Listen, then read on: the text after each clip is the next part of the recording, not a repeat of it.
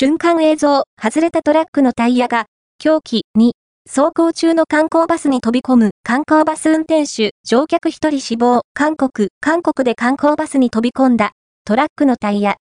その瞬間がドライブレコーダーに記録されていた。トラックから外れたタイヤが中央分離帯に当たり、弾んでいる。何度かバウンドし、反対車線へ。そして、観光バスに突っ込んだ。タイヤは、座席をなぎ倒して、バスの中ほどまで入り込んでいる。観光バスの運転手と乗客1人が死亡。その他の乗客13人が重軽傷を負った。タイヤが外れた原因について、現地のメディアは、タイヤを車体に取り付ける部品の潤滑油が固まり、摩擦でパーツが溶けたのではないかという専門家たちの見方を報じている。